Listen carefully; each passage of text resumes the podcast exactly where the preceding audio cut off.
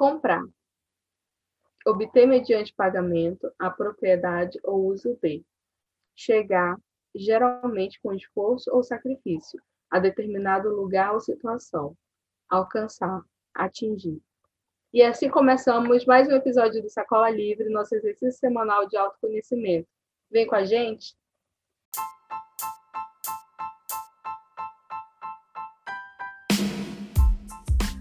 Rodrigacha. Eu acho que vai ficar, viu, Rodrigo? Rodrigacha. Rodrigacha. E... Bonaceira, Biangucha. acho que vamos ficar assim. Eu acho que vou mudar o teu nome no WhatsApp. Eu acabei, gente, eu acabei de mostrar o áudio da, o original pra Bianca. Ela riu só de. Na verdade, não é nada demais, é só aqueles memes. Aqueles mesmo que a gente por algum motivo está rolando, está circulando na internet, você não sabe por quê. Alguém te apresenta e você continua sem saber por quê. Não, mas Essa é, é a situação. Isso aqui é engraçado, é que é muito assim, é, é cinco segundos. É igual da, da, da Inês Brasil, do Idrig. Já viu esse? Não. Não, é outro. é, uma, é um vídeo assim de 10 minutos. Aí ela, ela fala desse jeito, assim, tipo, ah, mas e o Pablo Vittar? É mulher, né? Aí ele falou: não, não é mulher, é drag. E ele é drag e é. aí ela fala desse jeito. E aí pronto, Gente, as pessoas. Brasil é definitivamente a instituição do Brasil. É, exatamente. E aí, até aí agora é o I, é drag. e aí, Bia, tá tudo bem? Como foi a semana? Tudo bem, gente. Que semana? Foi assim, essa semana foi bem pesadinha por aqui. Não de tristeza, viu, gente? Mas de várias coisas para fazer. A vida parece que começou essa semana para mim.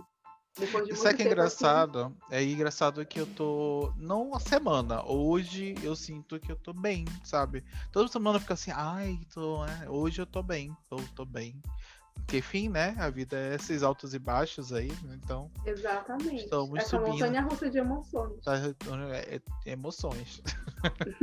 Vocês viram que eu não Sem consegui falar de segurança. Sem cinto de segurança. É, aqui em Belém tem um parque que na verdade não tem um parque de diversão assim pomposo, né? Então geralmente uma vez por ano abre um parque de diversão aqui que é o Ita. Vamos dizer assim que a montanha russa não é daquelas melhores, sabe? Ela tem que subir assim uma rampa até poder descer e geralmente ela trava no meio da rampa. Então a gente tá nesse, nesse, nessa expectativa que não vai travar, não vai travar, a gente vai chegar, a gente vai chegar. É essa, é essa, e o pior, Rodrigo, que depois que dá trava é queda livre, pelo é que eu me lembro. Livre. É, é queda livre. Aí vai um eu senhorzinho. Vou ficar na trava. aí vem um senhorzinho empurrar a gente. E aí o carrinho vai. Sabe que agora que tu falou isso, eu me dei conta que faz muito tempo que eu não vou no Ita e que eu nunca fui na roda gigante. Quer eu dizer, fui. eu fui uma vez na roda gigante, de dizer que eu nunca fui. Eu já era assim, já tinha já era adulta, já tinha lá com 20 e poucos anos e estava em Salvaterra e tinha um parque lá. E a minha amiga falou assim: Ah, vamos! É tão legal ir na roda gigante, porque eu nunca fui na roda gigante. E aí a gente foi. E, e eu passei cinco minutos na roda gigante. Porque deu enjoo? Não. Não, porque o, ela falava pro cara, continua, só tava a gente lá. E ele ficava lá, continuava, ah, entendi. não Cinco minutos. Comigo foi bem mais ou menos parecido. Eu tava no parque, aí falei, nossa, eu nunca fui numa, numa roda gigante. Vamos! Aí cheguei e fiquei enjoado lá em cima. Eu achei horrível. Poxa, no final desse relato eu ia te convidar para quando abrisse tudo. Esse ano não ia ser romântico. Não ia pra ser gente romântico. Ir na roda gigante do Ita. Tinha imaginar aquelas luzes neon, né? Não, não. Ah, não, eu quero, Rodrigo, por favor. Você que está ouvindo, quiser participar dessa caravana, pode. Quando tudo, a pandemia acabar, nós podemos pensar em nos aglomerar de novo. Eu já estou pensando que talvez esse ano eu possa curtir de novo o Sírio, que eu amo o Sírio e Belém. E agora eu quero muito aproveitar quando tiver o Ita, eu quero ir mesmo no, no, no parque e voltar aí nos brinquedos. Sabe o que é engraçado? Tem mais ou menos o que você falou, mas é um pouquinho diferente, mudando de assunto. Eu acho muito engraçado agora que a gente tem que se justificar, né? Depois da pandemia, tá? Porque depois da pandemia. Eu fico, gente. Tá, tá tudo acumulado para depois da pandemia. É o que eu falo. É tanta, tanta expectativa acumulada que quando chegar esse momento da pandemia vai virar Babilônia em chamas. Eu não, eu não penso em nenhuma festa, gente gente, depois da pandemia. Porque do jeito que esse pessoal tá no, no, numa secura, sabe, de festa, eu tenho até medo. Eu tenho é, medo. Talvez nem, nem. Acho que talvez nem role, assim. talvez seja todo mundo fique tão feliz que, sei lá, fica tipo, parado na hora, assim, tipo. É isso. Não ah, não. Nada. Eu quero ir para casa. quero dormir. Pode ser isso. E para chegar no, no, no, nosso verbo, que a gente está aqui nessa, nessa procrastinação gostosa de começar o assunto, eu vou emendar que essa experiência da roda gigante eu paguei apenas um real. Um real. Foi um real. Já ter ido na roda gigante. Gente, foi. Olha, é uma coisa assim que eu não, não esqueço mais. Ficou marcado. Ai, Como ai. eu nunca mais vou esquecer que almoço na Rio é um real, até hoje. O que, que é Rio, Bianca? Ah, o restaurante universitário da UFPA. É, vai que, vai que alguém não é da. Né, da das... Mas eu acho que. É. Acho que todo. Mas aí, quem, para quem não sabe, existem restaurantes mais populares em, né, em umas universidades. A gente chama de RU de maneira carinhosa e deliciosa. Aí vamos, onde começa a dar fome aqui? Vamos começar os trabalhos? Vamos. Me conta, Rodrigo, o que, que você pensou quando você pensou no verbo comprar? O que, que eu pensei? Nada. É brincadeira. eu sempre tenho muita coisa a pensar. Na verdade. Eu sei que você é um comprador nato. Sabia que a primeira coisa que veio na minha cabeça foi a frase: e aí? Dinheiro compra felicidade? Não tem essa coisa assim? Dinheiro compra felicidade?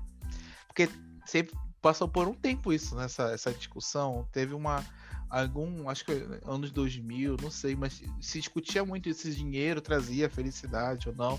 E, e até para dizer, quem dizia que comprava felicidade ficava assim: ó, oh, meu Deus, que pessoa fria, que pessoa sem coração. Parece que o dinheiro, na hora que você toca no dinheiro, a alma sai um pouco, né?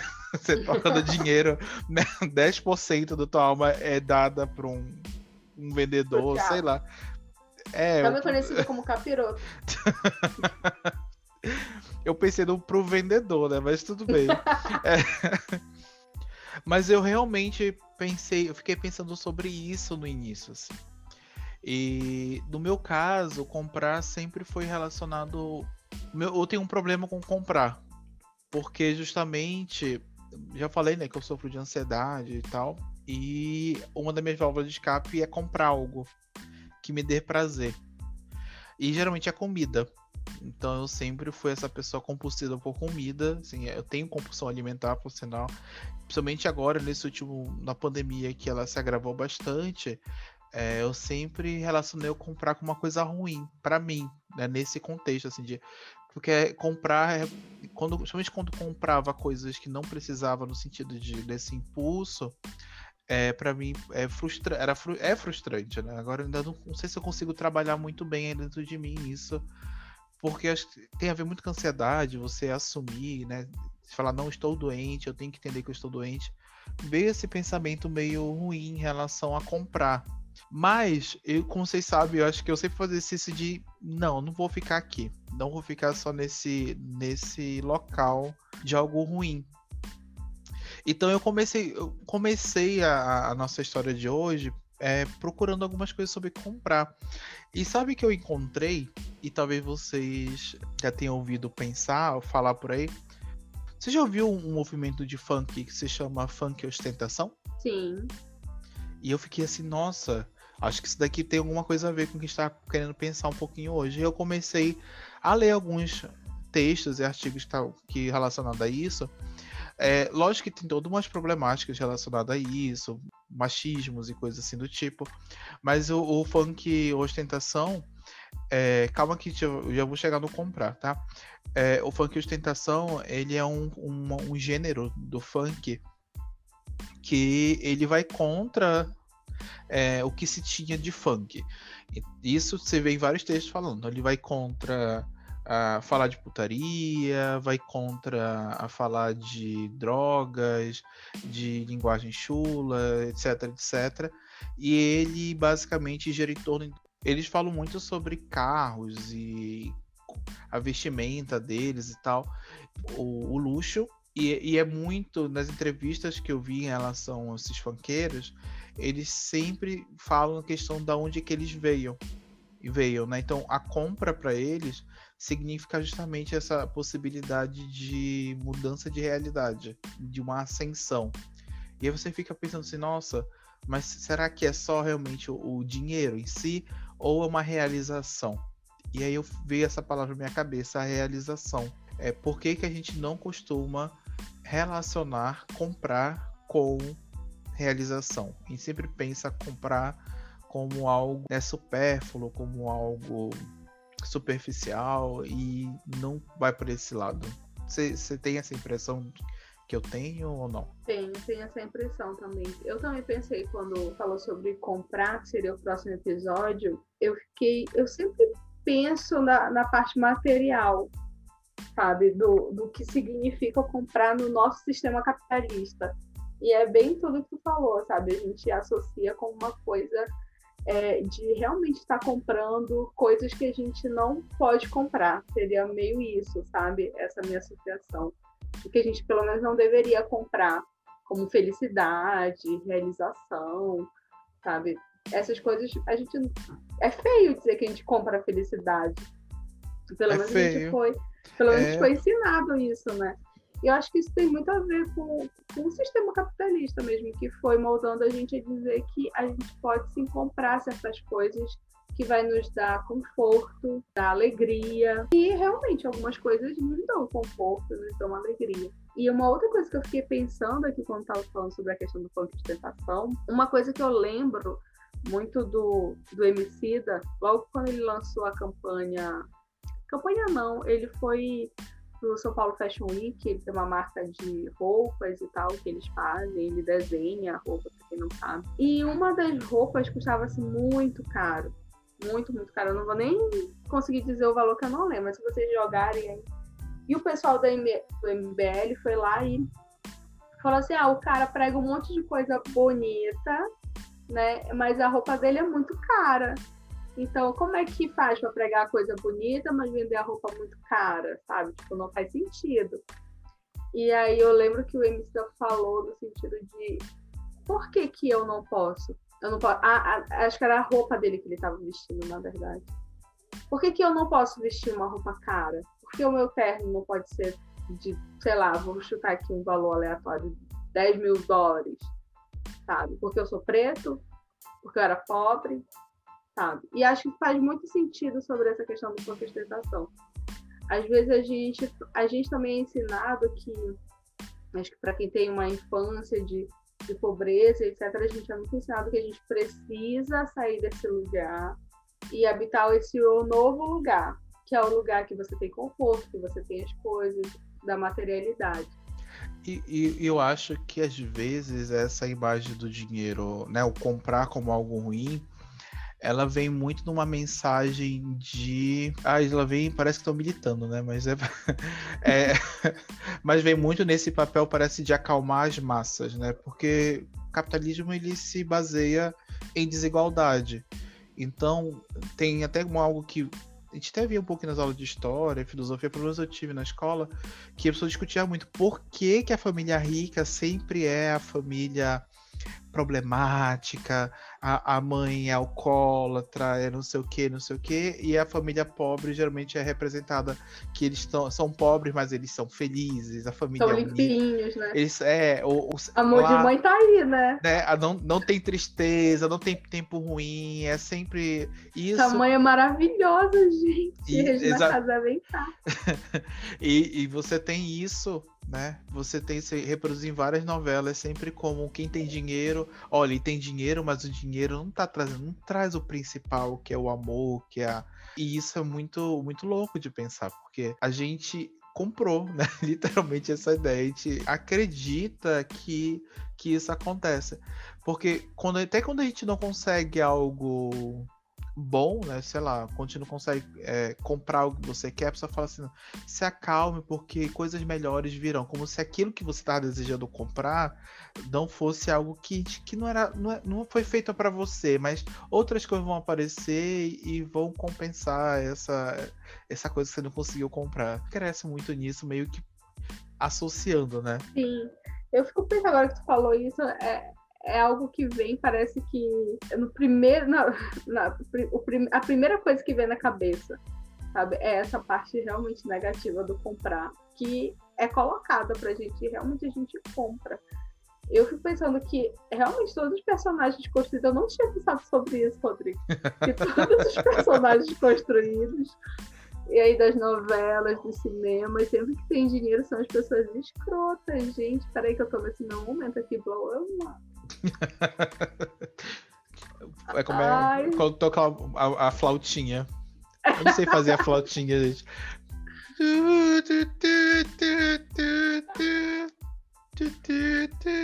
E aí, Bia? Mas, Mas é engraçado. Eu, eu acho que eu tenho uma.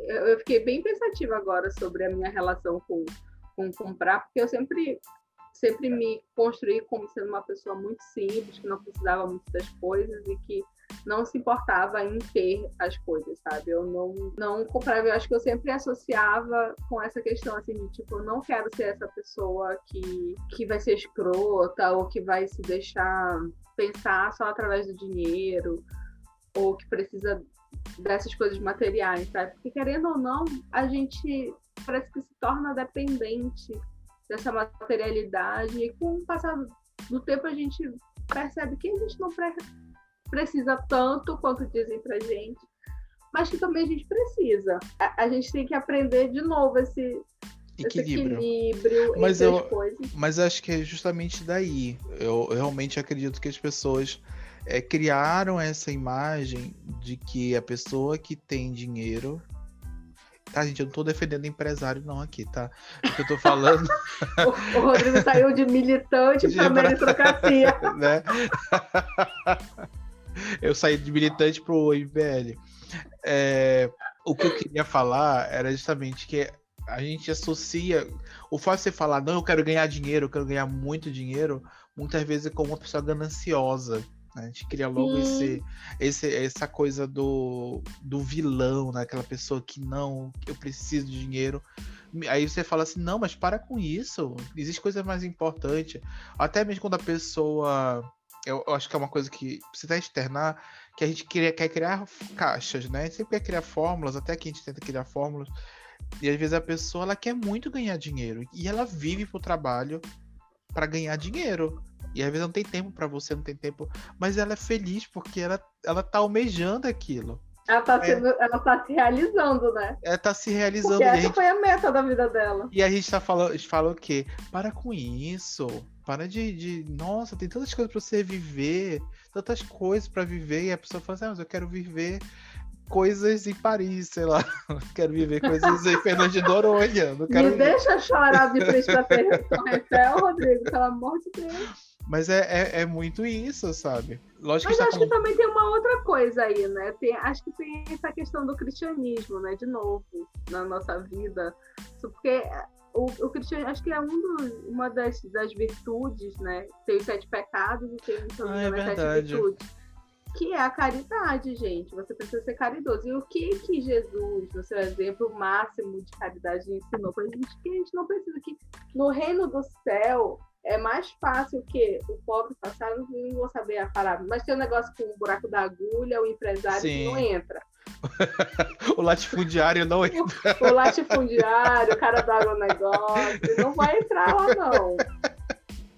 É bem isso, é essa parada. Exata, exatamente isso. Vai chegar lá na porta do céu e Jesus fala. Não. Aqui não. não. Aqui não. Mas é. Ah, mas você deu cesta básica, mas não, é, mas não era pra isso aqui. Aqui não entra só quem deu cesta básica. Eu realmente acho muito importante pensar nisso, porque não são extremos. Sabe? A gente não tá falando também que vamos agora todo mundo comprar, bora saquear os bancos, vamos, né? Não, a gente não tá falando isso. Também a gente não tá falando que você precisa viver, né? A... Na verdade, você escolhe o que não, faz, te faz. Não está falando isso, gente, por favor. Se tiver algum motim sobre saquear bancos, me convide. É, é o grupo da Bianca, entendeu? é o meu grupo. vocês vivem o que vocês querem, mas a gente só quer. Acho que a reflexão que a gente quer fazer aqui é justamente isso: que o comprar não é esse extremo também. Não é essa coisa ruim, péssima, que você comprou. Você comprou um lote aqui na Terra, mas lá no inferno. Não, não, não é isso você tá é, comprar é, é um, uma atitude humana como qualquer outra que a gente precisa ponderar e ver que também pode sair coisas boas daí. Sim, sim, sim, sim.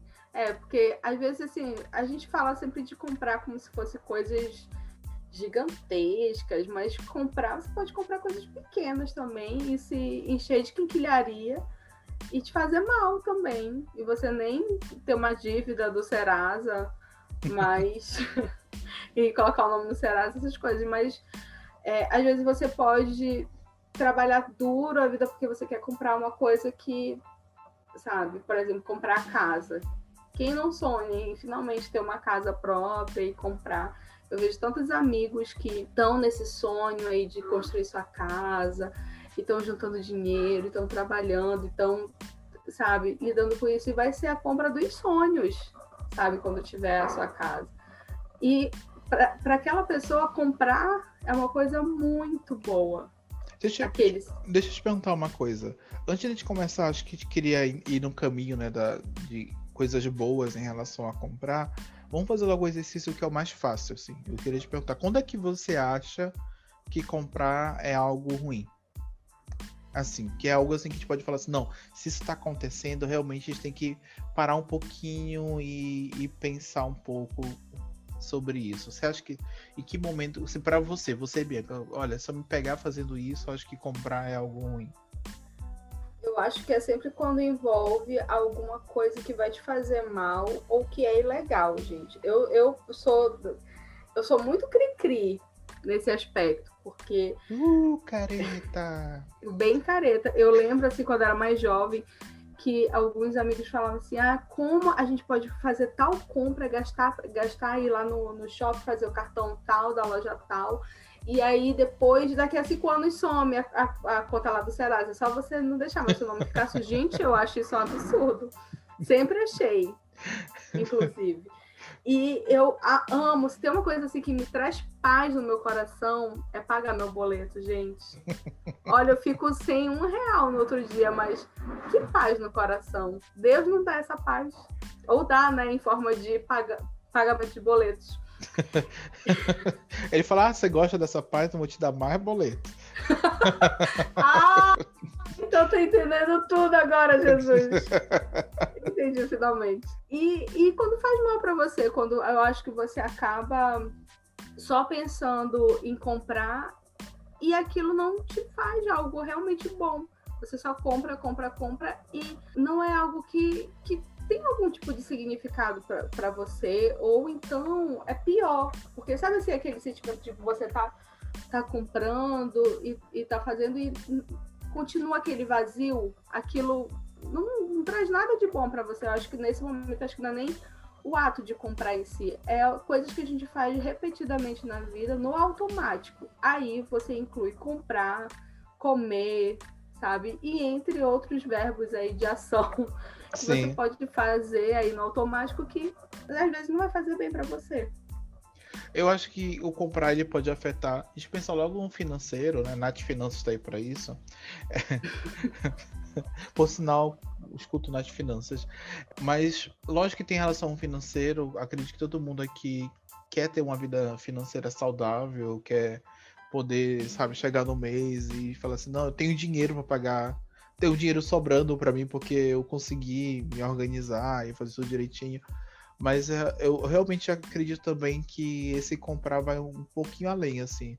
Que é justamente quando ele começa. Ele pode afetar a tua saúde, ele começa a afetar o teu desempenho no dia a dia mesmo, ou até no sentido de que o que, o que, que você tá dando de significado para isso, né? Nessa compra.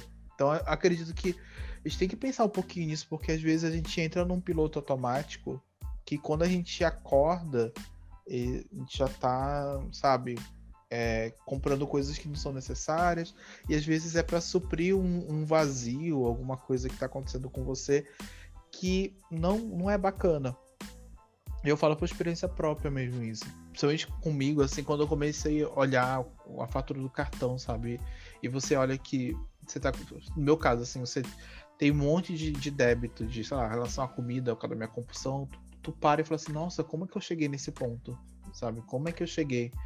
Porque a gente não. É, é essa coisa. Por isso que a gente. Né, cada dia está mais apaixonado por esse podcast, porque é justamente isso. A gente precisa desses momentos assim e respirar, sabe? A gente precisa se parar um pouquinho e falar assim, nossa, por que, que eu estou fazendo isso? Por que, que eu estou tendo essa ação?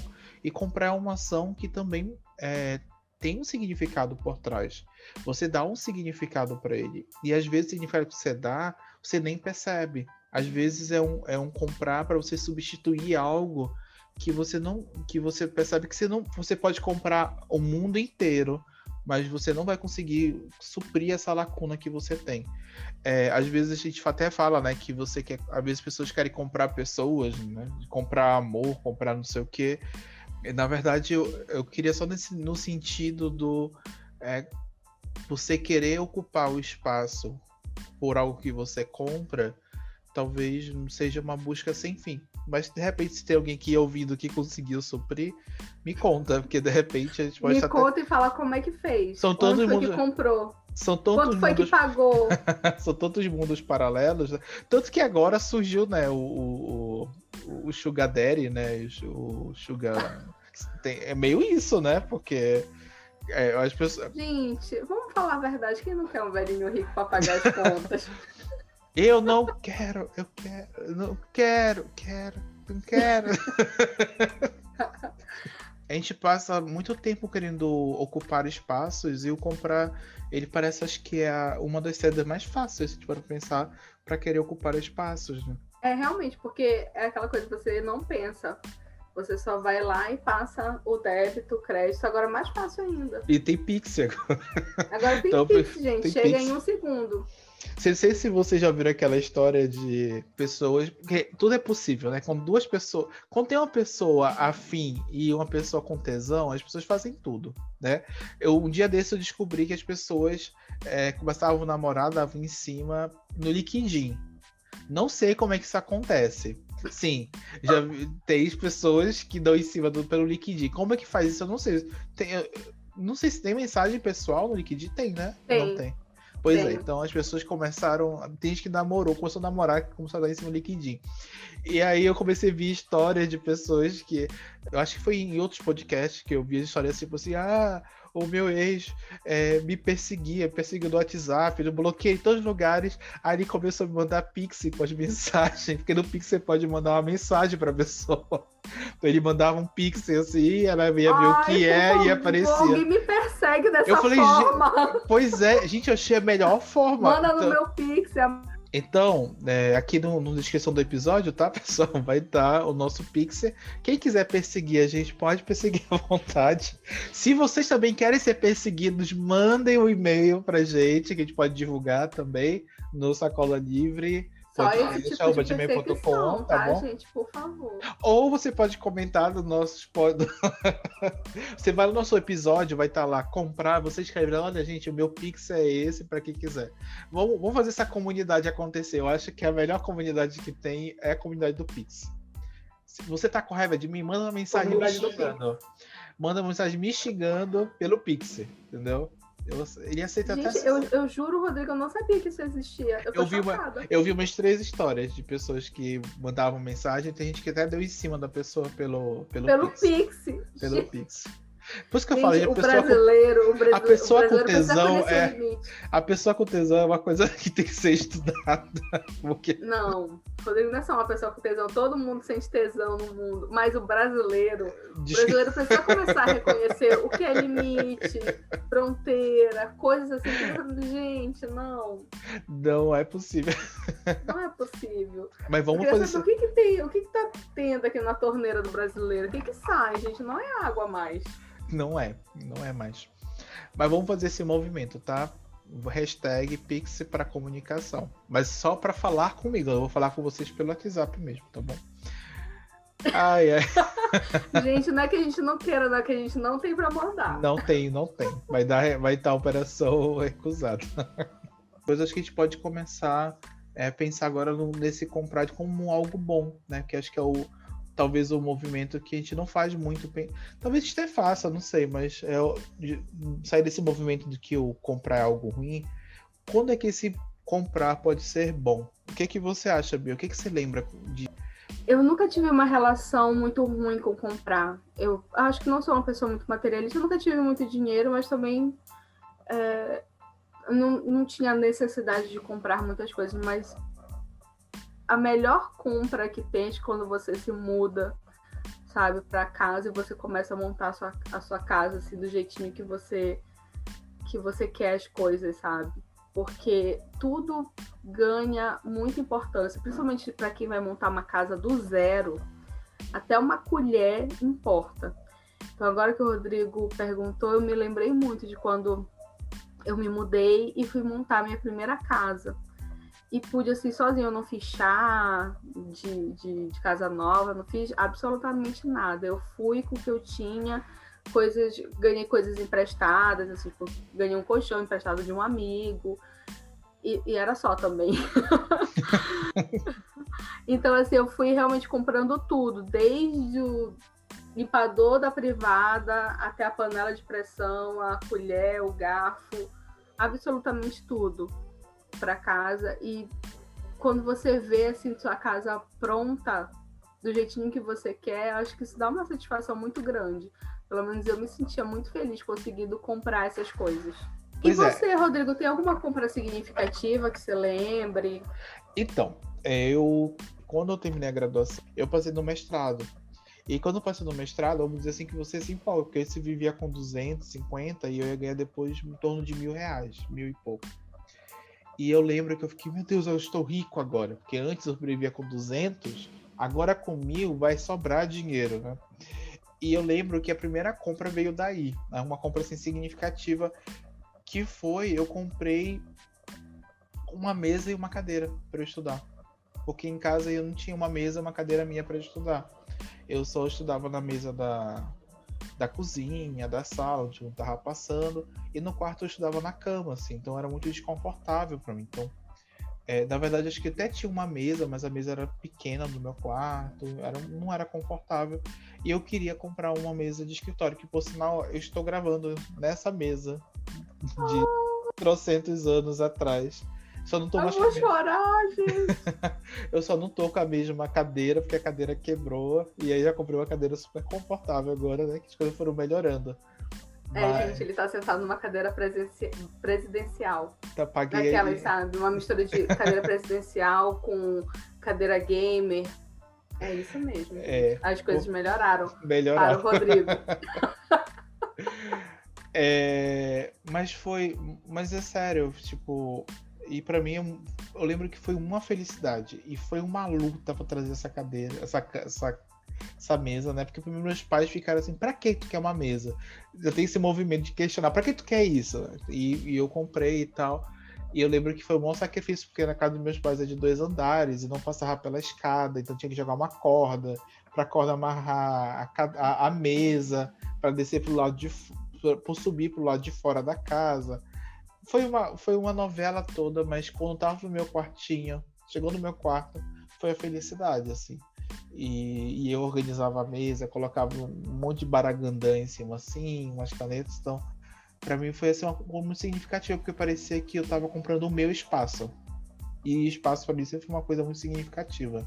De ter um, um local que eu que mando, assim, no sentido de é, o meu espaço. Parecia que eu estava comprando é, uma casa, mas não era uma casa, era só aquela mesa, mas aquela mesa era eu. Se eu quisesse dormir em cima da mesa, eu podia. Era, acho que era esse que é o espírito, assim.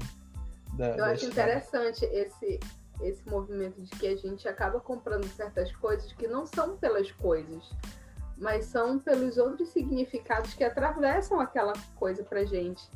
Sabe? Comprar uma mesa não é só porque você precisa da mesa, não é uma coisa simplesmente funcional mas é porque tem muitas coisas ali que a mesa representa, né?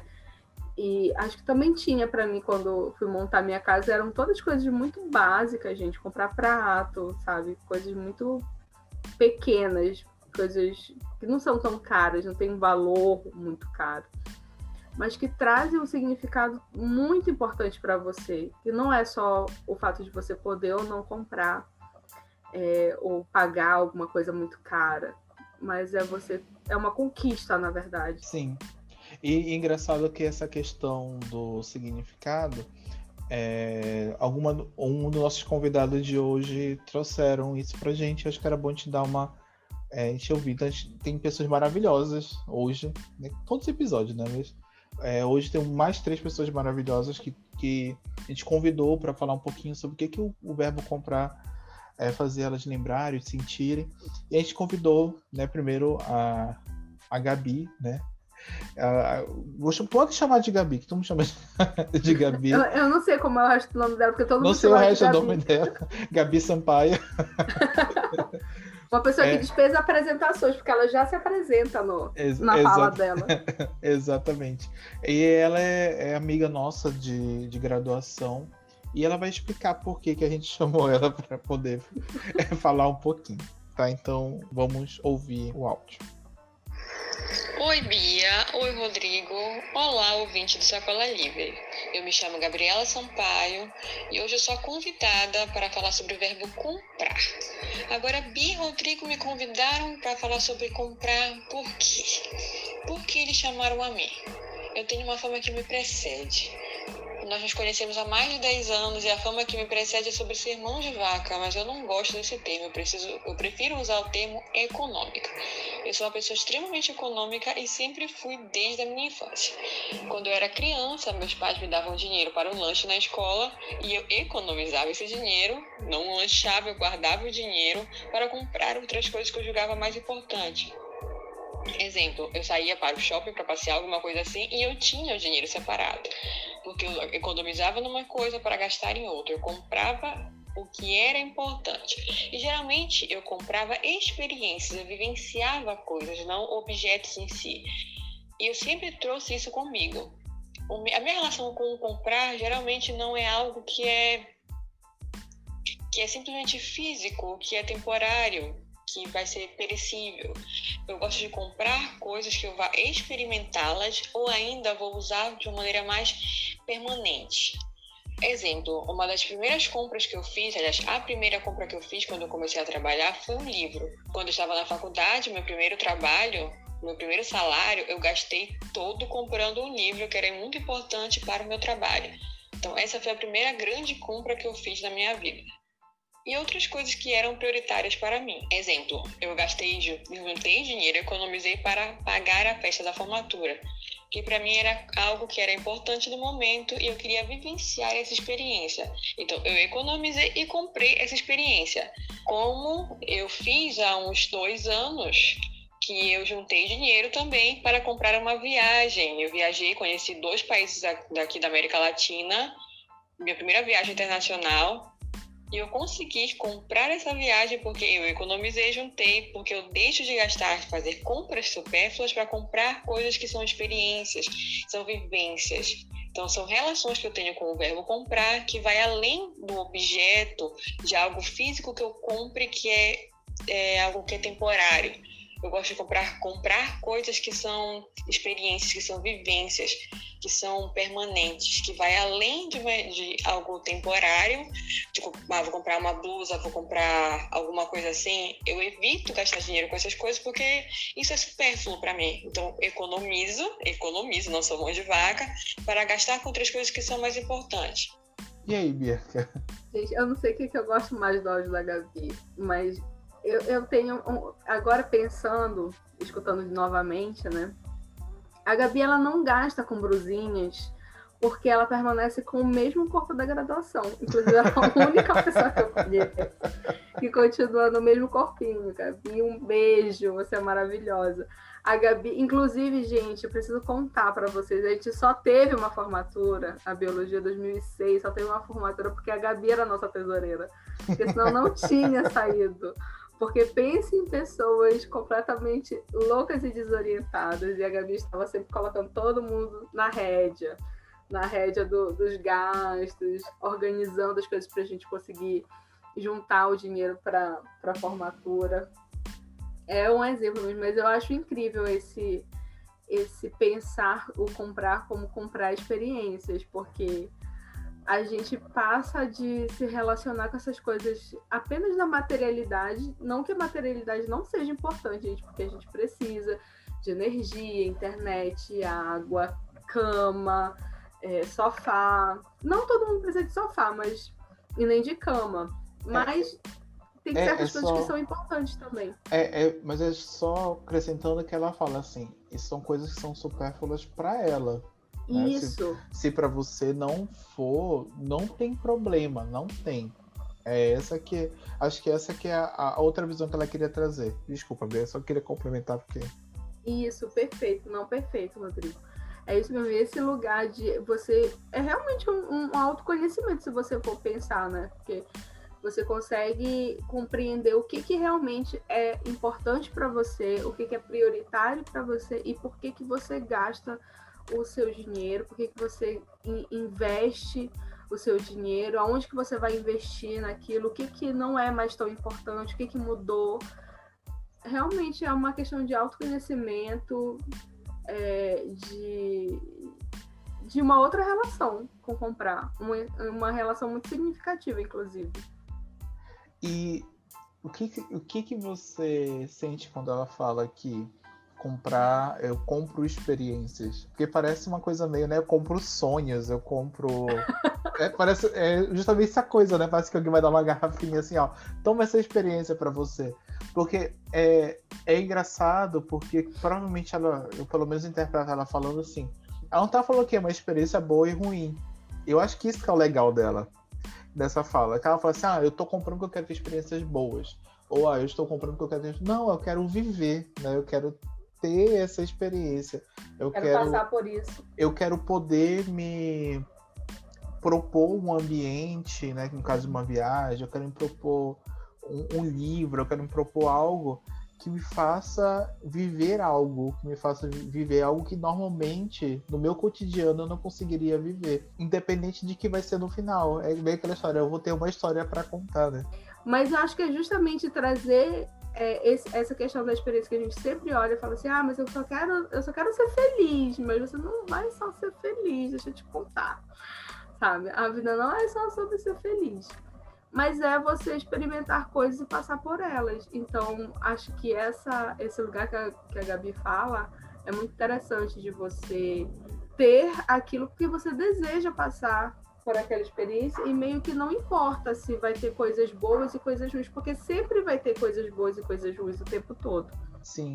Eu não sei porque eu meio que comecei na minha cabeça a recapitular, sabe? Meio que resumir a conversa de hoje porque eu acho que é meio isso, assim, né? Porque comprar, ele pode ser algo. Pode ser algo ruim, quando você quer, né? Tipo, tentar substituir coisas comprando, pelo menos em ver dessa maneira. Mas também comprar, ele pode significar algo, né? Ele pode ter um significado, ele pode... mas não um significado assim, ah, porque me lembra de algo, mas um significado para você, assim, ele te traz uma sensação e ela traz também essa e também uma experiência, porque se para pensar, para quem pôde pagar, nem que seja uma viagem, sei lá, para um local muito próximo. Né? Eu ia falar Alteiro, mas nem todo mundo é de Belém. Ai, mas, assim, é, mas você para um lugar muito próximo, assim, independente do local que você consiga ir com esse, o dinheiro que você tem, ele te dá uma experiência. Eu, é, na hora que você estava falando de experiência, eu estava lembrando aqui, acho que o símbolo maior de compra que nós temos. Tem várias datas aí comemorativas de compras, mas acho que a mais significativa de todas, assim, a mais emblemática, acho que seria o Natal, por exemplo. Quando a gente fala em comprar. É lógico que tem toda a questão, tipo, Natal, o significado, cada um tem o significado do seu Natal, mas quem pôde, né? Para quem pôde ter uma família que desse alguma coisa para você no Natal, que comprou para você, nem que seja algo simples, algo. Às vezes, só de você pensar, às vezes eu fico lembrando justamente disso assim, no Natal, coisas que hoje eu sei que meus pais se sacrificaram para comprar para mim, mas eles queriam que a gente tivesse essa experiência, né? queriam que a gente vivesse algo, uma sensação, alguma coisa, porque a gente queria muito aquilo, né? A gente queria muito vivenciar aquilo. Às vezes é, enganado por uma propaganda, enganado por alguma coisa, porque pode perceber que é, os publicitários, me perdoam, mas geralmente o produto é associado a isso, né? Uma vivência, porque justamente compra tem muito a ver com isso, com, com uma experiência, com uma sensação, alguma coisa que esse produto vai te dar e você quer viver aquilo. Mas se a gente for, tipo, sair dessa coisa meio da propaganda e tudo, mas na, no fundo é isso, né? Quando você compra, você quer ter uma experiência, um significado, uma sensação, alguma coisa que te mova, né? Na hora de fazer essa compra. Aí a Coca-Cola, né? Que quando no, na propaganda dela você não abre a Coca-Cola e bebe todo o, o agente cancerígeno e gordura que te faz morrer do coração, não. Você abre a felicidade. Exatamente. E se a Coca-Cola um dia me patrocinar meu bem, eu vou continuar abrindo felicidade. Isso não foi uma crítica, tá, Coca-Cola? Se você crítica. quiser. Inclusive, você... eu adoro Coca-Cola. Gente, é verdade, é uma tristeza. Ai, ai. Mas eu acho que nesse, nesse caminho de experiências, eu acho que talvez, até nessa história de você pro, propiciar experiências, eu queria escutar agora o segundo áudio, né, da, da nossa segunda convidada, que já veio aqui no episódio passado, você já, já conhece, já é quase da casa já. Então... É, no, no, próximo episódio, inclusive, já vai ter uma cadeirinha aqui pra Jana, pra ela vir já com a gente. Ela tá já é a nossa convidada é, oficial. Bora ver o que a Jana trouxe pra gente em relação a comprar. Oi, gente. Eu me chamo Janaína, mas já estou aqui pela segunda vez, então podem me chamar de Jana. E eu queria contar para vocês duas experiências de compra que marcaram. Uma delas foi um dia que eu estava entrando numas lojas americanas e aí tinha uma mãe e duas criancinhas de rua lá na frente, né? E o menino me olhou e me pediu: Tia, me dá um chocolate. E aí entrei na loja, é, fiquei um tempinho lá na loja e comprei o chocolate, né? Quando eu saí, ele já não estava mais lá. E aí eu vi que ele estava do outro lado da rua. Eu acenei para ele. E aí mostrei o chocolate. E ele veio numa alegria, gente, que eu não sei nem explicar. Então, eu pude comprar para ele e com, eu pude dar essa alegria para ele, porque ele e a mãe dele não podem comprar, né? Então, o comprar aí foi tão pouco para mim e foi tanto para ele, né? E isso realmente me marcou, assim, sabe? Ou seja, foi o quê? Custou menos de cinco reais o chocolate. Então, não é uma questão de valor, é uma questão de sentimento, né? E a outra compra que me marcou muito, é, eu sempre fui muito controlada com os meus gastos, então eu sempre pesquiso muito antes de comprar uma coisa, eu sempre tenho pena de comprar uma coisa cara. E eu recentemente eu resolvi, eu queria muito, já estava um tempo querendo comprar, e aí eu comprei um celular novo para mim. Quando eu estava na loja ainda e quando eu saí da loja, eu tive uma sensação de realização por estar tá comprando, poder comprar uma coisa que eu queria tanto e isso ser consequência do meu trabalho, sabe? A gente trabalha tanto e às vezes, sei lá, a gente só foca no estresse, mas eu fiquei pensando que graças ao meu trabalho, ao meu esforço, eu estava conseguindo realizar um sonho. E esse sonho eu realizei através da compra desse celular novo. E até hoje, toda vez que eu olho para o celular, eu fico feliz, porque foi uma conquista para mim, né?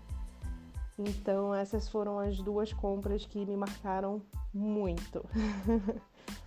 Obrigada, gente. Um beijo. Gente, esse é o momento que a gente chora, né, com essa história da Jana.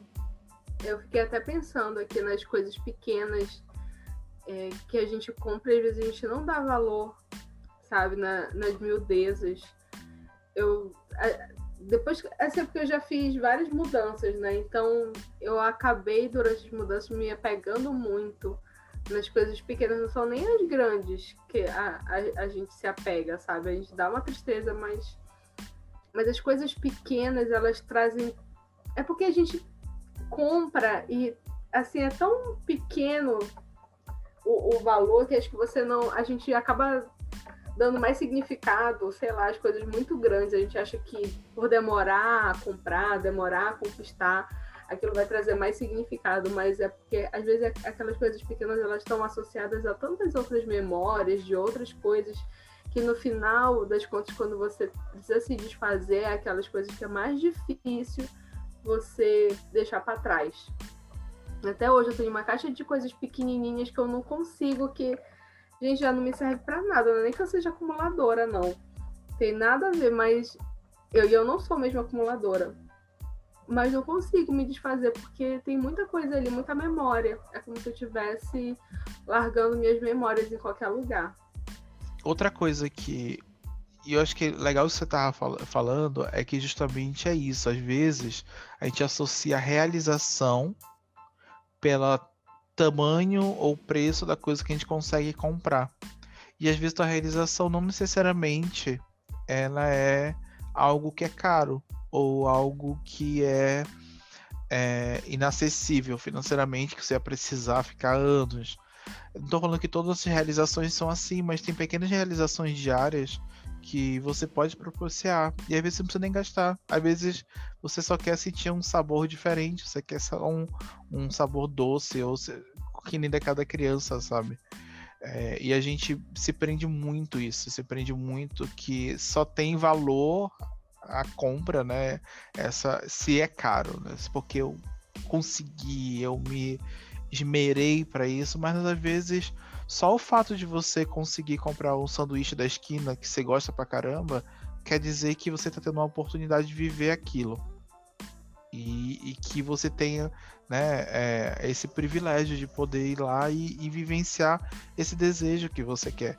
E a gente normaliza muito isso, muito, porque a gente é, todo dia a gente, é, para quem pode, né? Porque também, querendo ou não, é algo que está associado a privilégios, mas é, às vezes a gente consegue ter acesso no nosso dia a dia a pequenas realizações, mas como é no dia a dia, a gente não valoriza, nem só valoriza se a gente conseguir comprar aquela TV, aquela, sei lá, aquela roupa, mas às vezes é só um doce, às vezes que você precisa e e para ti aquilo é grande, mas a gente normaliza como se fosse algo banal, né?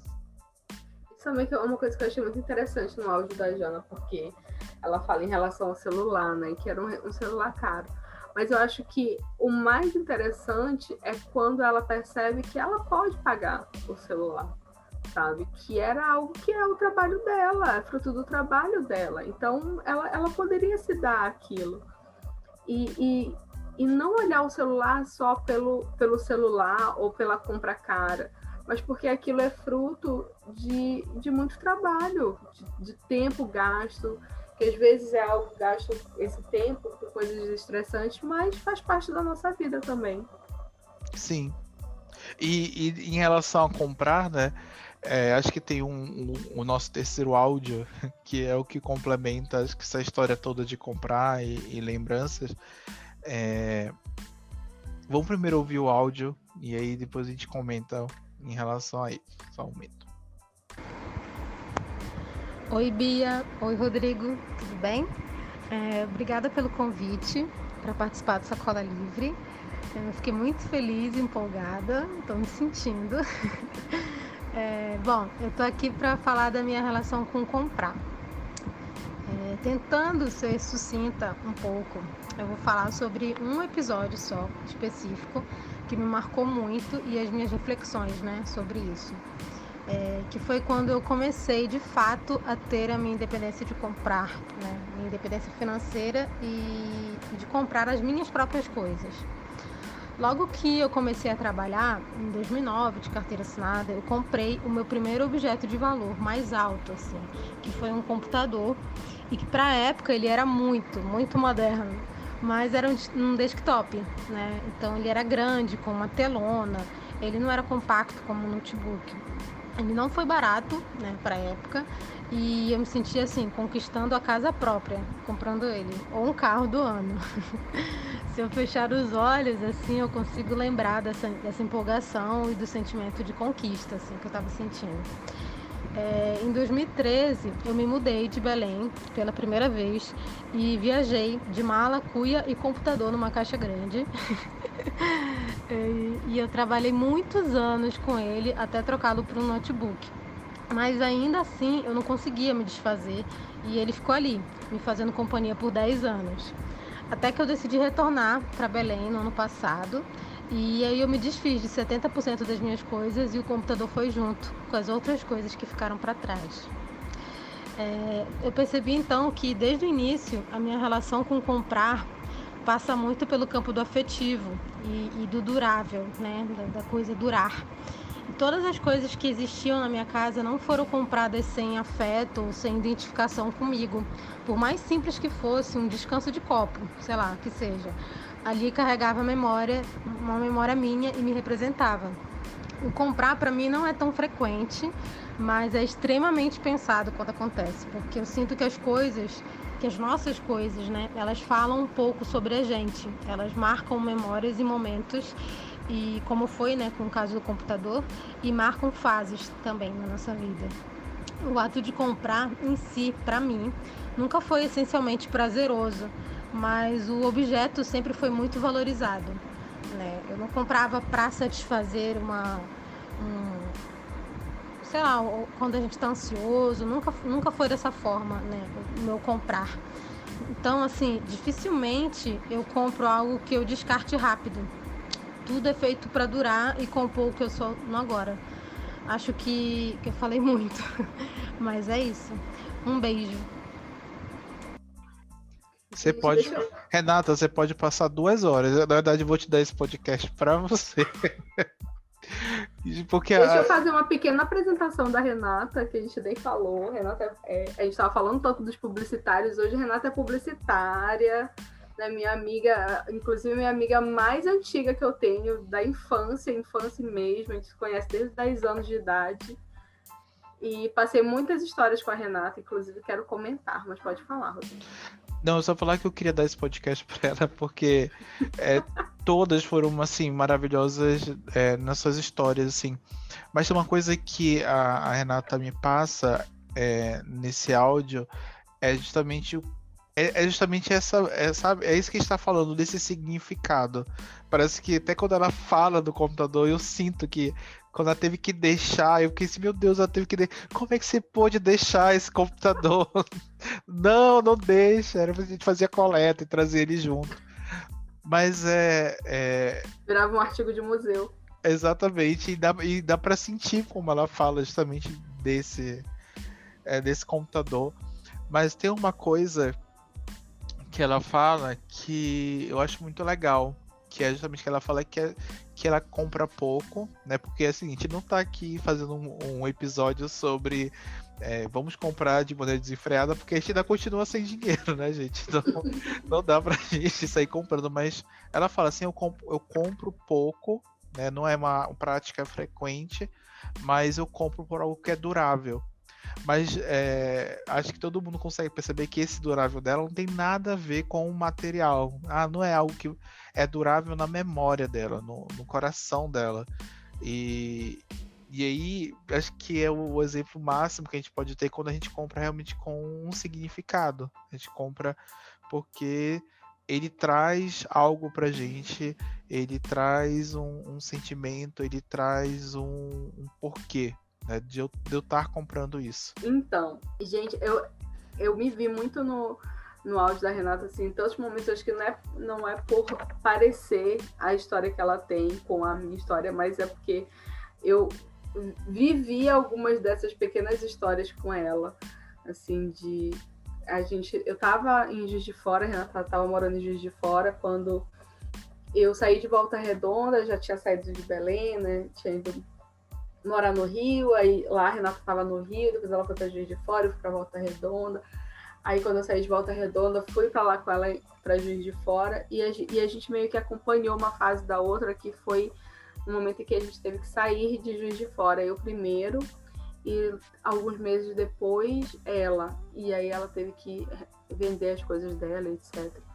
E uma coisa que eu passei muito na minha memória assim, com ela é essa sensação é uma sensação incrível de você entrar na casa de alguém e você perceber que todas as coisas têm realmente significado porque faz sentido com aquela pessoa. Não sei se vocês já sentiram isso, mas entrar na casa da Renata era exatamente sentir isso dentro de mim. Todas as coisas, as coisas mais pequenas tinham a ver realmente com ela, sabe? Tinham ligação com o tipo de pessoa que ela é, sabe? As coisas bonitinhas, a decoração, tudo parece que tinha significado e isso é muito interessante, isso é muito bonito, porque às vezes a gente acha que a gente precisa ter muitas coisas em casa, sabe? Ter uma casa cheia de coisas ou estar num lugar X, Y.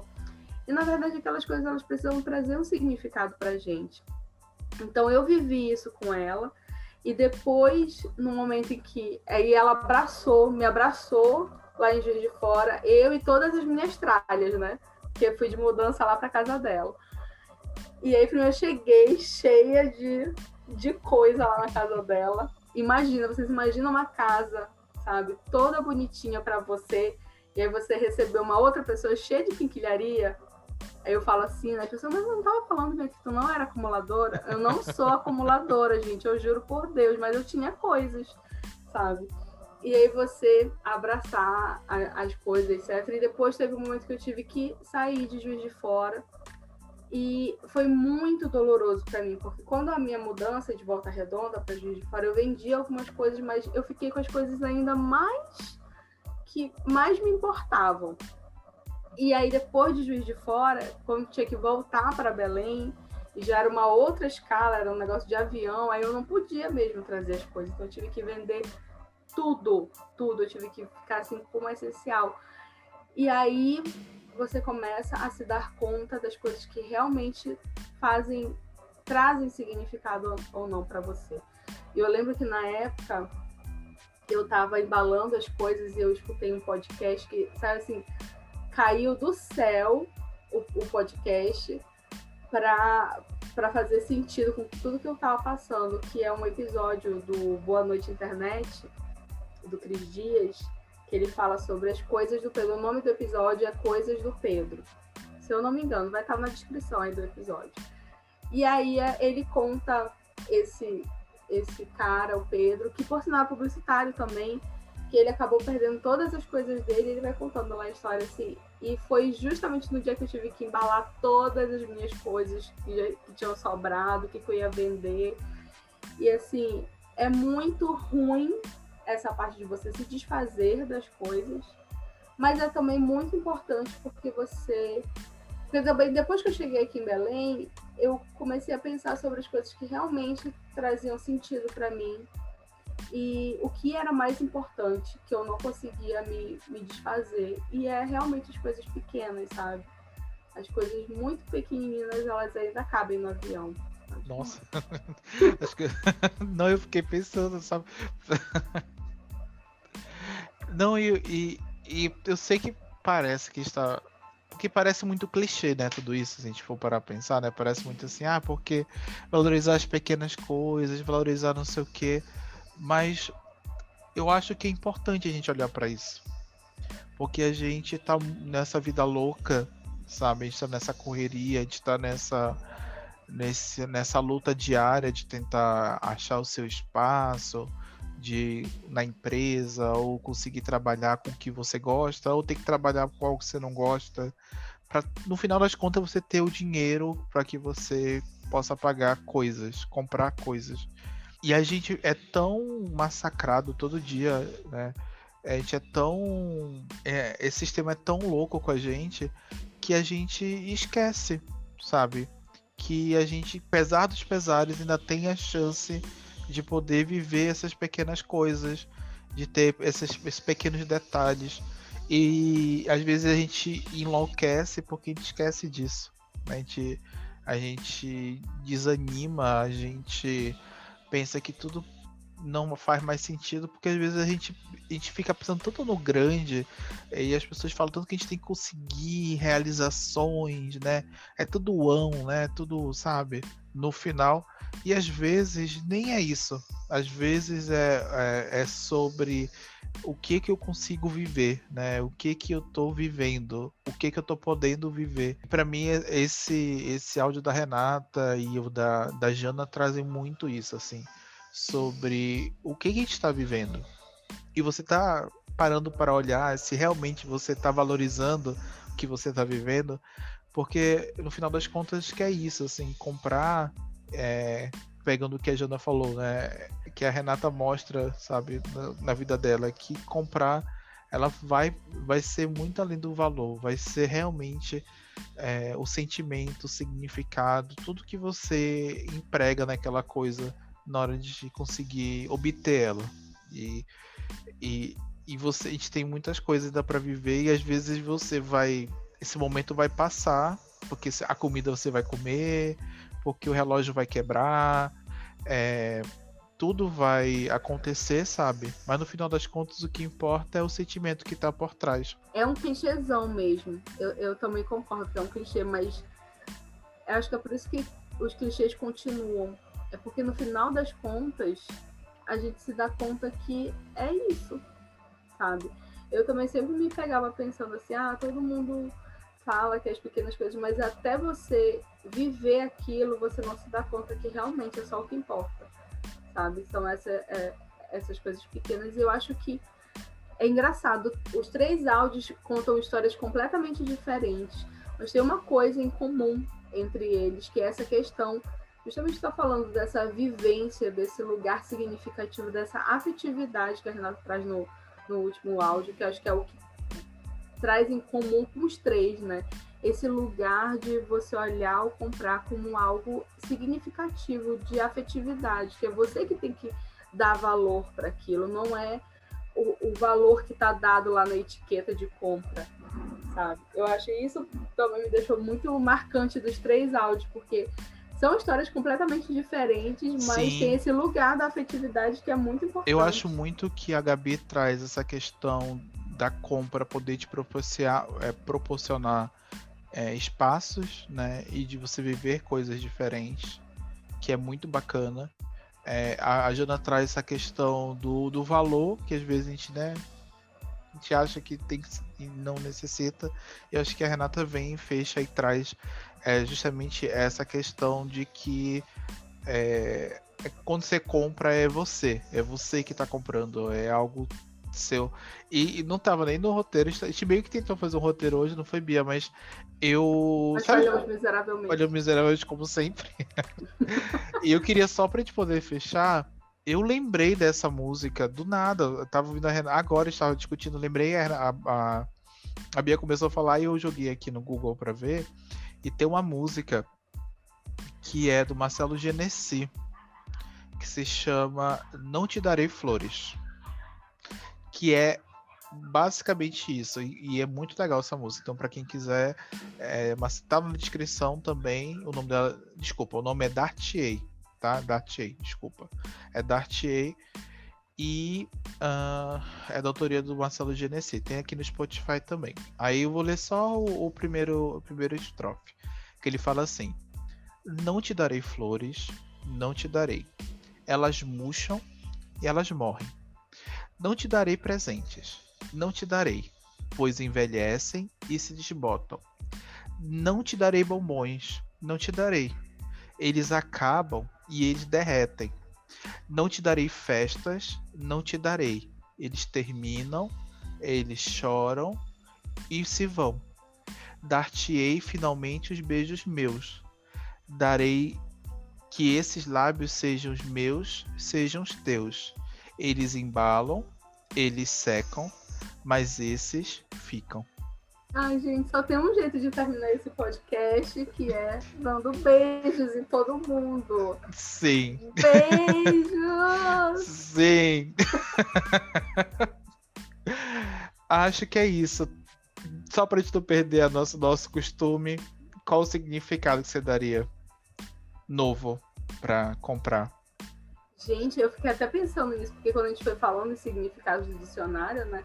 Tem só significado, assim, meio pesado, né? Parece que não tem nada de, de afetivo, de significativo.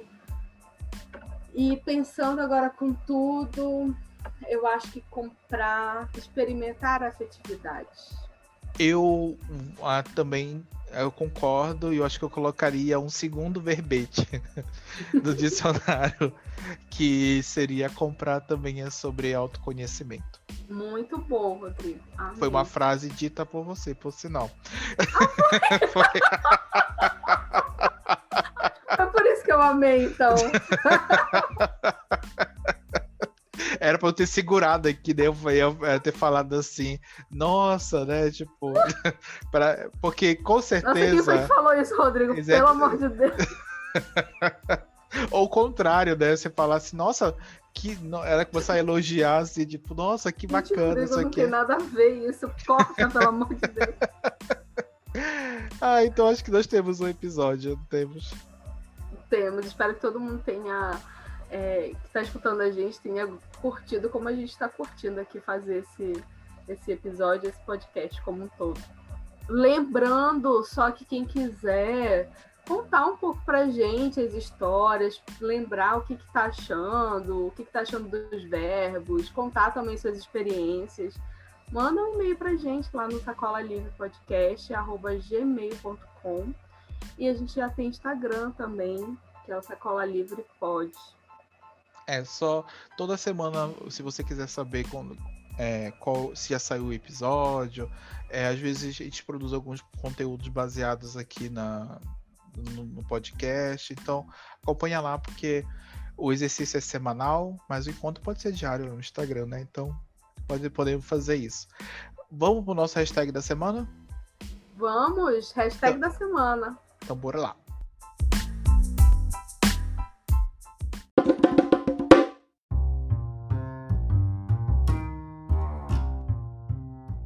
Então, no nosso hashtag da semana, que é aquele nosso quadro, né, de, de ver o que está acontecendo no Twitter durante a semana, o que está rolando por lá, o que, que virou Trend Topics, ou não, o que passou despercebido, mas está bem atento aos nossos olhares. Não, e hoje eu preciso trazer algo. Já que passou a semana, o episódio falando de comprar, eu quero que vocês aprendam a não comprar a ideia das pessoas. Sabe por quê? Ontem entrei no Twitter e está escrito Pablo casou. Pablo casou. Pablo quem? O seu Vitar. O seu amor de Kenga. Ele prometeu que. Kenga também ama. E tinha muito homem na cidade. Não, mas é sério. Não sei, gente. Rolou esse delírio chamado Pablo casou. Se você procurar Pablo casou no Twitter, tem muitos comentando porque vazou uma foto dele é, em, casando. Né? Vazou uma foto? Não, ele postou uma foto romantiquinha com o anel no Instagram. Mas tem uma foto dele de noiva casando. Entendeu? Oi? É. Eu vou assim, procurar sabe? isso agora. Procure isso agora. Só eu que não, todo eu mundo... não te autorizei a casar, viu, Pablo? E aí o que que acontece, né? Não se sabe, não se sabe se é clipe ou se realmente ele casou. Não se sabe por quê? Porque é aquela foto assim escondida, gente. E aí todo mundo fica pensando, mas será que ele casou mesmo? Mas tem a dúvida. E aí é aquela história, né? Prometeu amor de Kenga e agora tá dando migué. E, eu compartilho com esse sentimento do Twitter. Se não for clipe, se não for clipe, eu vou na tua casa, vou dar só na tua cara, lá em Uberlândia. É Uberlândia que ela mora? Acho que é Uberlândia. É? É Uberlândia. É Uberlândia, eu vi alguma história. É porque teve uma, uma história do Twitter lá que ela que que Pablo tava um cara postou assim nossa o Pablo é tão milionário e mora nessa casinha aí tipo assim em, em Uberlândia e aí ele fala, só escreveu assim, eu sou feliz assim. Ai, gente, maravilhoso. Achei, achei maravilhoso também. Porque você não tem uma mansão em São Paulo, em Rio? Não, eu sou feliz assim. Olha, e tô aí... vendo aqui, Rodrigo, e essa foto de casamento eu acho que é fake. Olha, não sei.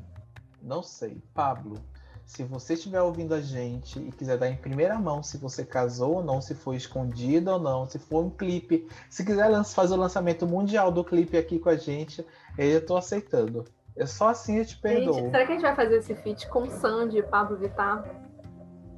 É, porque Sandy vive participando dos podcasts também. É, né? Acho então... que já tá na hora dela aparecer.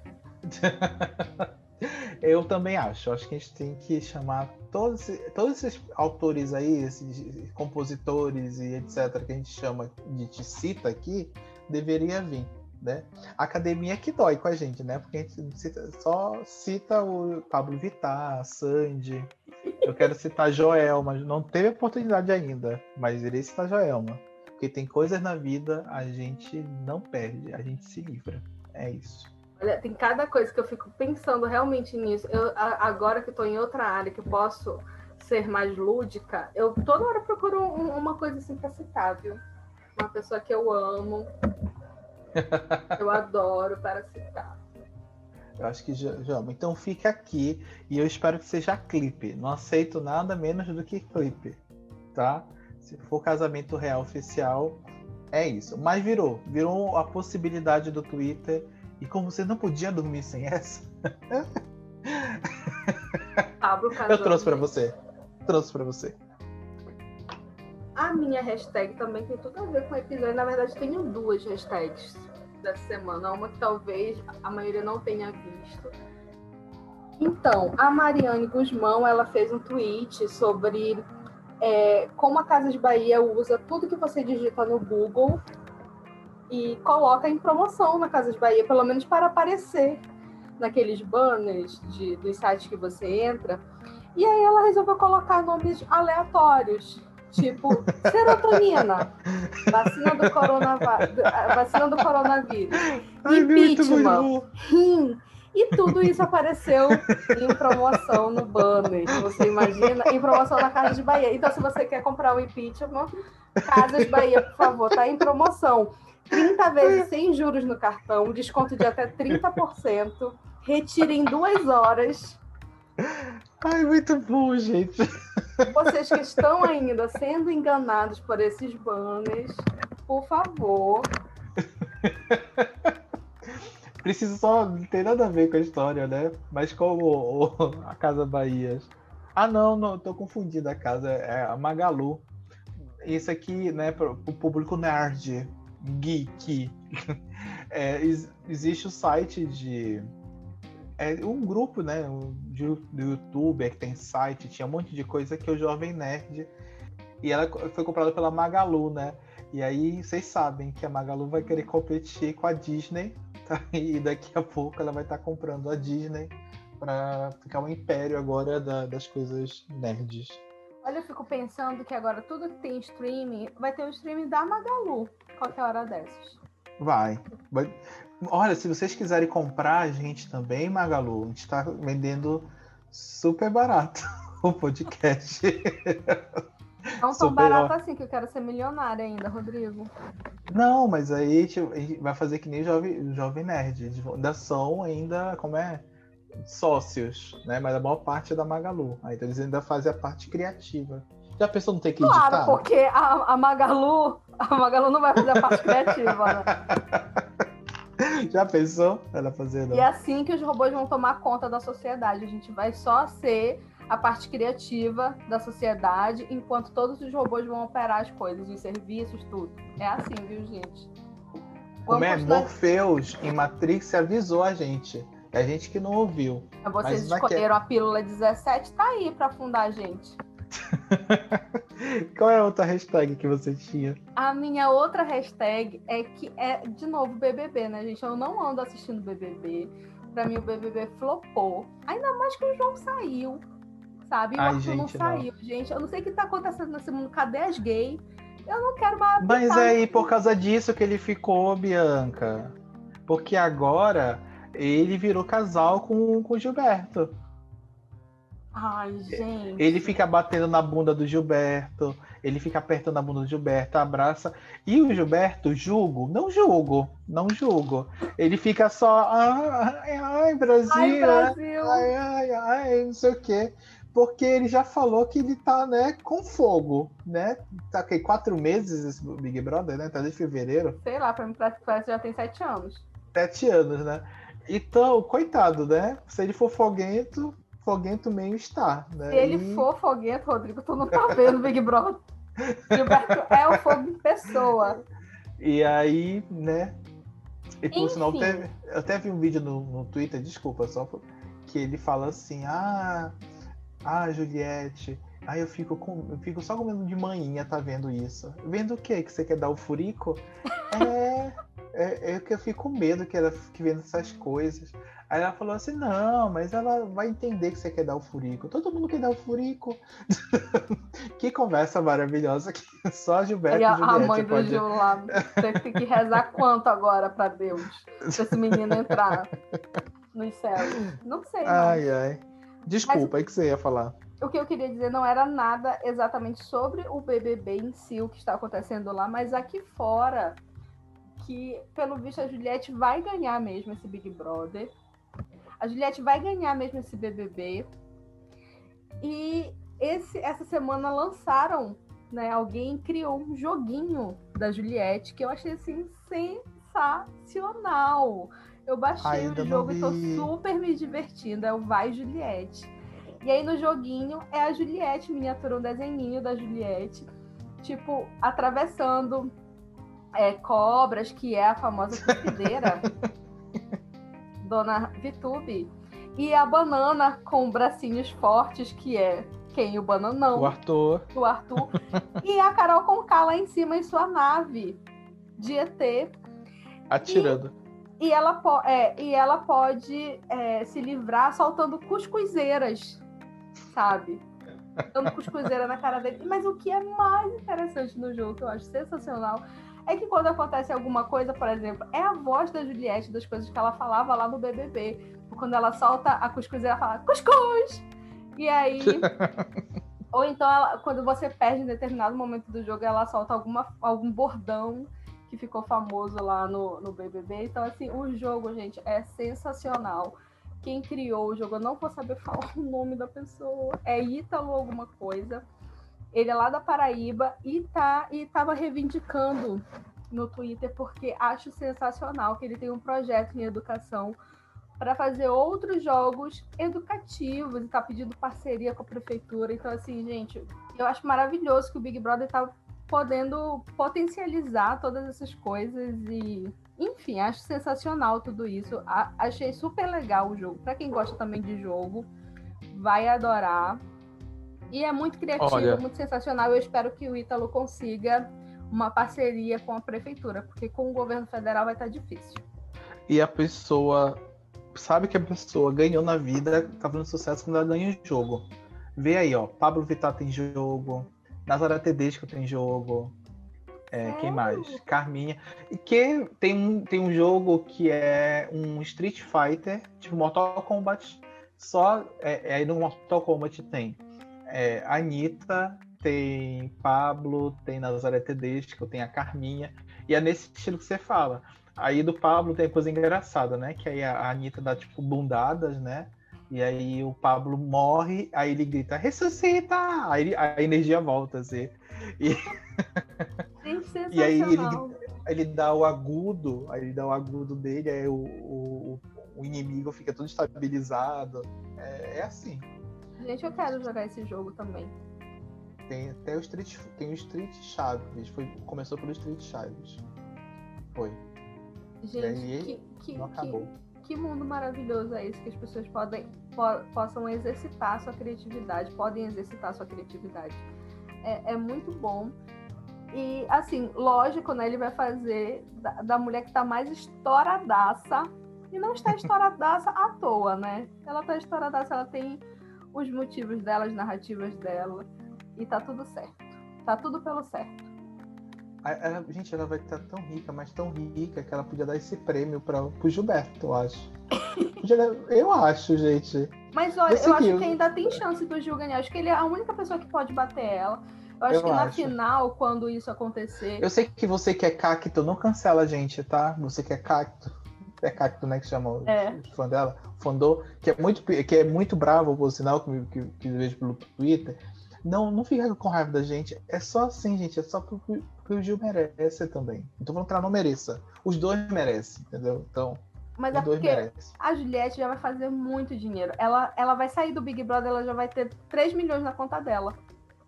É, gente, se cada um, se, você, se cada um de vocês gosta da Juliette der um real pra ela, ela vai ter 15 milhões. Assim, ó. 22. Ela já tá com 22 Tá com milhões. 22, eu parei nos 15. Olha, eu parei nos 15, já tá nos 22 milhões. Gente, um real de cada um. Tem gente que vai querer dar 5 reais pra ela. Tem gente que vai querer dar 100. Então, mais de mim só vai dar mais de 22 milhões. Vai, gente, ela tá muito, ela tá muito rica, bichinha. Se, se Bichinha 10% não, né? dessas Que pessoas derem um play nesse podcast, já tá assim, nossa, a gente já vira hit. Está chegando a 100 plays, eu já tô assim. A gente já passou, mas meu amor, dos 100 plays. Você não acompanha? eu, eu, a última vez que eu olhei, tava 94. Então passou, tô, tô mais de 100 plays. Ê, É, Vamos ver se a gente chega a 10 mil plays. com menos episódios, né? 10 mil plays com menos episódios. é. Porque se a gente tiver Aí- 10 mil episódios, gente, vocês estão flopando a gente, pelo amor de É, Deus. 10 mil, 10 mil episódios com 10 mil plays. Nossa! Enfim, vamos, vamos, vamos aproveitar, né? Pela nossa imaginação, né? Pegar nossa roupinha para comprar algumas coisas. Bora passear no shopping, então. Comprar umas brusinhas, tô precisando. Mais brusinha, vamos comprar um shortinho. Eu preciso de quê? Não sei o que, que eu preciso. Eu tô precisando mas... de tudo, inclusive de calcinha, tô precisando muito. Então vamos sair para comprar e deixar o pessoal aqui. Já peguei minha bolsinha de Já mão. que tá tudo liberado, né? É, não precisa nem falar nada. É, só vou pegar aqui a minha bolsinha de mão, né? A bolsinha aqui, aquela que é, que é pequenininha, só cabe três moedas. Como é o nome dessas bolsinhas? É clu- Clute? Clote? Sei lá. Tem um nome de, de moda aí que, gente, me perdoa. Não sou Então. tão feminina assim. Então a gente acabou de pegar a nossa bolsinha, a minha é vermelha e da Bianca é rosa. Está indo pro shopping comprar calcinha pra Bianca, tá? E. Obrigada, Bianca. Até o próximo episódio. Ai, obrigada, meu amor. Foi tudo hoje. Obrigada Então tá. mesmo. Até a próxima semana. Beijo, gente. Tchau. Tchau!